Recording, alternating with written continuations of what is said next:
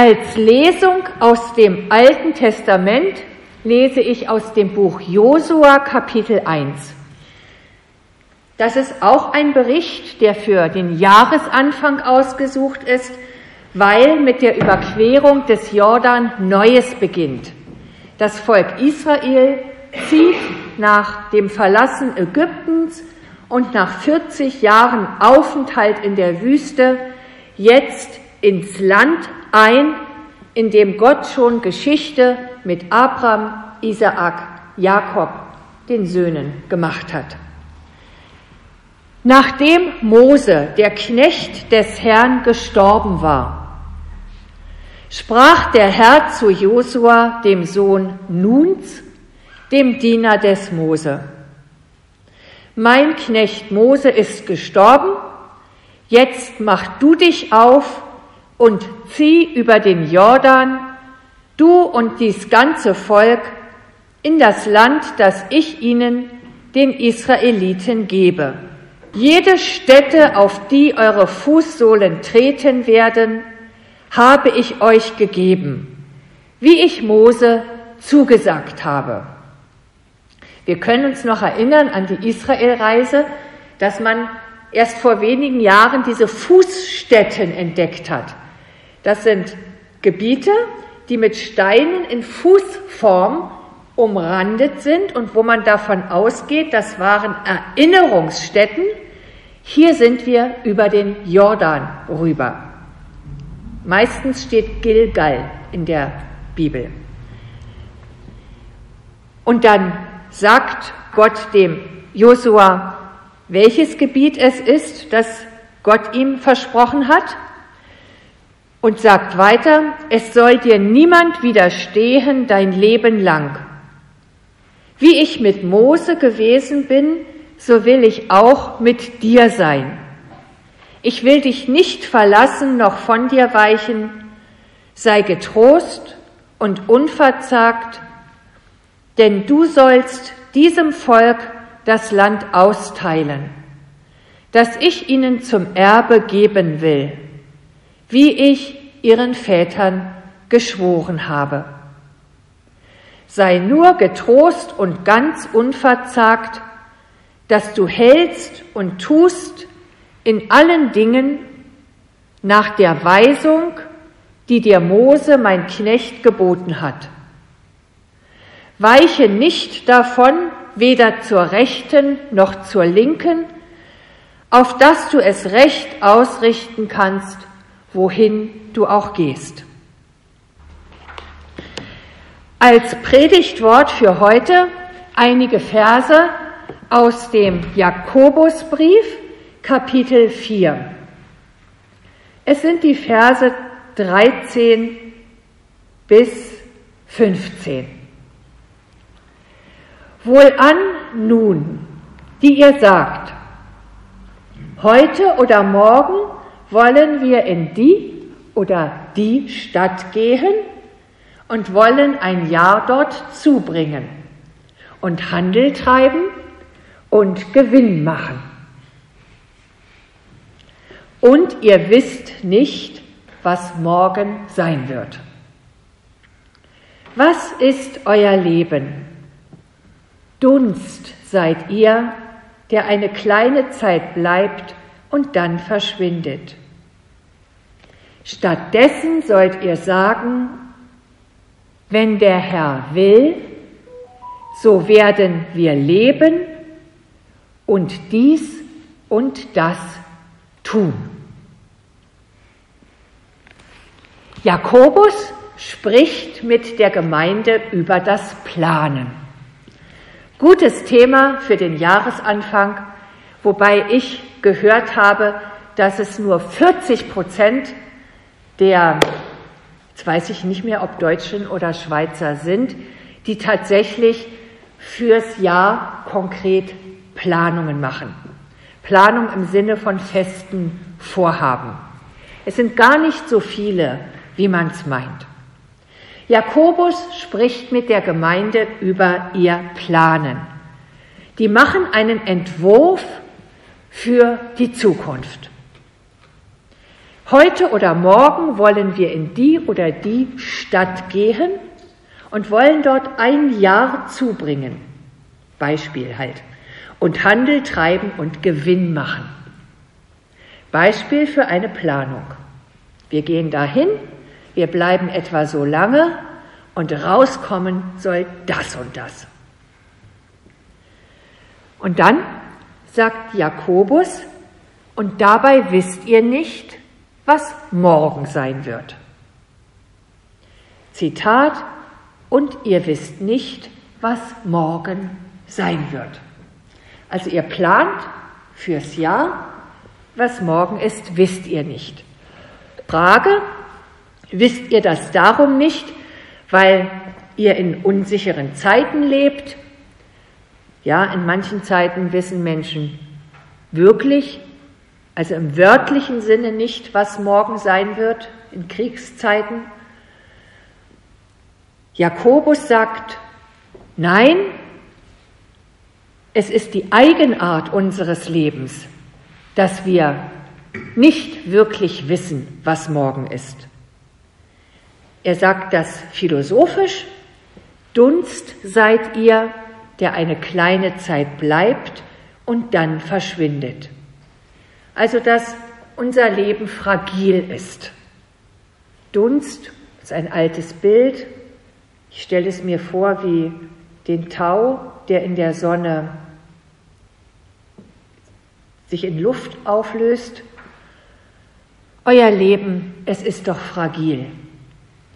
Und damit ist das Thema gegeben. Das Thema ist, dass wir in einer Spannung leben, dass wir planen, Entwürfe machen. Und der zweite Teil der Spannung ist, wir wissen nicht, was morgen tatsächlich sein wird. Und positiv würde ich sagen, eine Offenheit haben gegenüber dem, was dann tatsächlich kommt. Planen, einen Entwurf machen und eine Offenheit haben für das, was dann tatsächlich kommt. In dieser Spannung lebt jeder von uns. Und ich denke, dass man es in beide Richtungen übertreiben kann. Es gibt Menschen, die planen nicht. Die sind ängstlich, einen Entwurf für ihre Zukunft, für ihre Familie zu machen. Die sagen sich, da könnte ich ja was falsch machen. Ein Entwurf machen heißt ja auch, ich lege mich fest, ich ziele in eine bestimmte Richtung, ich konzentriere mich. Vielleicht stimmt's ja nicht, vielleicht sollte ich ja doch lieber in eine andere Richtung. Es gibt Menschen, die aus Glaubensgründen sich nicht trauen, einen Entwurf zu machen. Die sagen, ja, Gott muss es mir zeigen, was kommt, wen ich heirate, wo genau ich arbeite. Dann warte ich einfach mal ab und manch einer wartet lange. Ja, also, dass es Menschen gibt, die rutschen in das Extrem, nicht zu planen, weil sie es nicht können oder durch irgendetwas zurückgehalten sind. Und dann gibt es das auf der anderen Seite, dass Menschen eine sehr genaue Vorstellung davon haben, wie es denn sein soll. Jakobus deutet es an, wir werden an diesen oder jenen Ort gehen, diese Zeit dort verbringen und das wird das Output sein. Also sich festlegen in einem Maße, man könnte es jetzt wahrscheinlich entfalten, eine Festlegung in einem Maße, die auch wieder, ich sage es allgemein, problematisch werden könnte. Das sind die beiden Extreme. Jakobus sagt planen und eine Offenheit haben gegenüber dem, was tatsächlich kommt. Und ich meine, dass beides gute Dinge sind. Dass es gut ist, dass wir einen Entwurf machen, wohin wollen wir denn eigentlich? Dass Planung auch für Jakobus etwas Gutes ist. Menschen, die wissen, wohin will ich denn eigentlich? Was entspricht mir denn? Was entspricht uns, die wir miteinander unterwegs sind? Ich glaube, dass es ein großes Gut ist, wenn Menschen, vor allem junge Menschen, darum wissen, was sie wollen. Und auch sich nicht ablenken lassen von diesen ganz vielen Sachen unter der Oberfläche, die man ja auch alle wollen kann, sondern wer sein tiefstes Wollen kennt, Übrigens, Ignatius von Loyola, er hat gesagt, wenn du deinem Wollen auf die Spur kommst, bist du weit gekommen im Leben. Wenn du weißt, was du willst und von daher auch einen Entwurf machst. Weil Gott hat in dich etwas gegeben, ein Wollen. Du bist nicht irgendwer. Und es ist gut, um sich selbst zu wissen. Planen, entwerfen ist etwas Gutes. Und gleichzeitig, ihr sollt sagen, wenn der Herr will, dann werden wir leben und dann werden wir dies oder das tun. Also mit einer Offenheit in die Zukunft gehen. Planen und gleichzeitig diese Offenheit haben.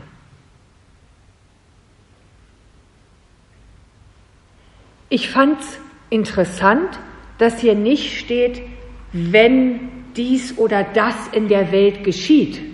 Neuer Kriegsausbruch, neue Katastrophen, dann wird es nicht klappen, sondern da steht, wenn der Herr will, wenn Gott selbst will, werden wir unsere Pläne umsetzen. Also es liegt nicht an äußeren Faktoren, an anderen Menschen, ob wir das, was wir entworfen haben, auch tun werden, sondern Jakobus sagt, wenn es dann soweit ist, wenn der Herr will, wenn Gott selbst will, dann werden wir es machen können. Also Jakobus sagt der Gemeinde, ihr habt doch nicht ein anonymes Weltschicksal als Gegenüber, auch wenn es das gibt ihr habt ihn gegenüber. Es ist Gott, der euch in der Zukunft begegnet, der mir begegnet. Also plant und wenn ihr dann weitergeht, behaltet die Offenheit dafür, dass Gott euch begegnet. Und wenn er will, werden wir leben, dann werden wir leben. Vielleicht sind wir dann ja auch tot. Ja, wenn er will, werden wir leben und dies oder das, was wir vorher aufgegleist haben, tun. Ich halte es für das eigene Gebet für lohnend, dem einmal nachzuspüren, wie lebt es sich, wenn ich an einen Punkt komme, der anders ist, als ich es geplant habe, werde ich dann sagen können, wenn der Herr will, dann wird's so sein. Werd ich's annehmen können. Ich finde es wunderbar, Menschen zu treffen, die durchaus eine Richtung, einen Plan haben. Und gleichzeitig ältere Menschen vor allem, aber auch jüngere, haben wir auch in unseren Reihen, die annehmen können, wenn es anders kommt und dies dann nicht aus der Hand eines Arztes nehmen, sondern die sagen, es ist doch Gott, der mir jetzt begegnet. Es erscheint mir als etwas Großes, es auch entgegennehmen zu können. Und ein letzter Gedanke, wir leben in der Schweiz, viele Menschen haben Entwürfe für ihr Leben. Und es sind viele, die diese Entwürfe nicht umsetzen können in diesen Zeiten, unter den Bedingungen, unter denen sie leben. Es sind viele, die es entgegennehmen müssen, dass es anders kommt mit ihnen und dies von Gott entgegennehmen müssen. Es liegt nicht in der Hand von vielen Menschen, ihre Pläne wirklich umsetzen zu können. Wahrscheinlich eine Mehrheit der Menschen auf unserer Welt, sie plant und wird vieles nicht selbst umsetzen können. Und Jakobus sagt, und es ist Gott, der dir begegnet und dem du dich anvertrauen kannst, weil er es ist, der dir in der Zukunft begegnet. Lieber Vater im Himmel, das ist etwas Gutes, dass wir das kommende Jahr in den Blick nehmen, dass wir Entwürfe machen, in welche Richtung wir gehen wollen, was wir ersehnen. Und wir danken dir für jeden, der es kann und der Freude daran hat, zu planen. Und gleichzeitig hören wir, dass die Zukunft bei dir liegt und dass wir aus deiner Hand nehmen, was dann auf uns zukommt. Und auch das wollen wir lernen. Wir können nicht viel mehr als dir das neue Jahr hinlegen. Mit der Bitte ums Neuwerden für vieles. Für die Menschen in Israel und den palästinensischen Gebieten. Für das Neuwerden des Lebens in der Ukraine, in Weißrussland. So viele Menschen, die auf Neuwerden hoffen.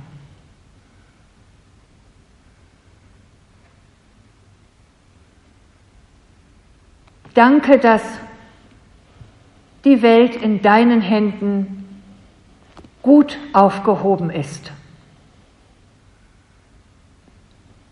Danke, dass du Schöpfer bist, Erhalter und Bewahrer und dass du Heiland bist. Miteinander sprechen wir, unser Vater im Himmel, geheiligt werde dein Name, dein Reich komme dein Wille geschehe, wie im Himmel so auf Erden. Unser tägliches Brot gib uns heute und vergib uns unsere Schuld, wie auch wir vergeben unseren Schuldigern.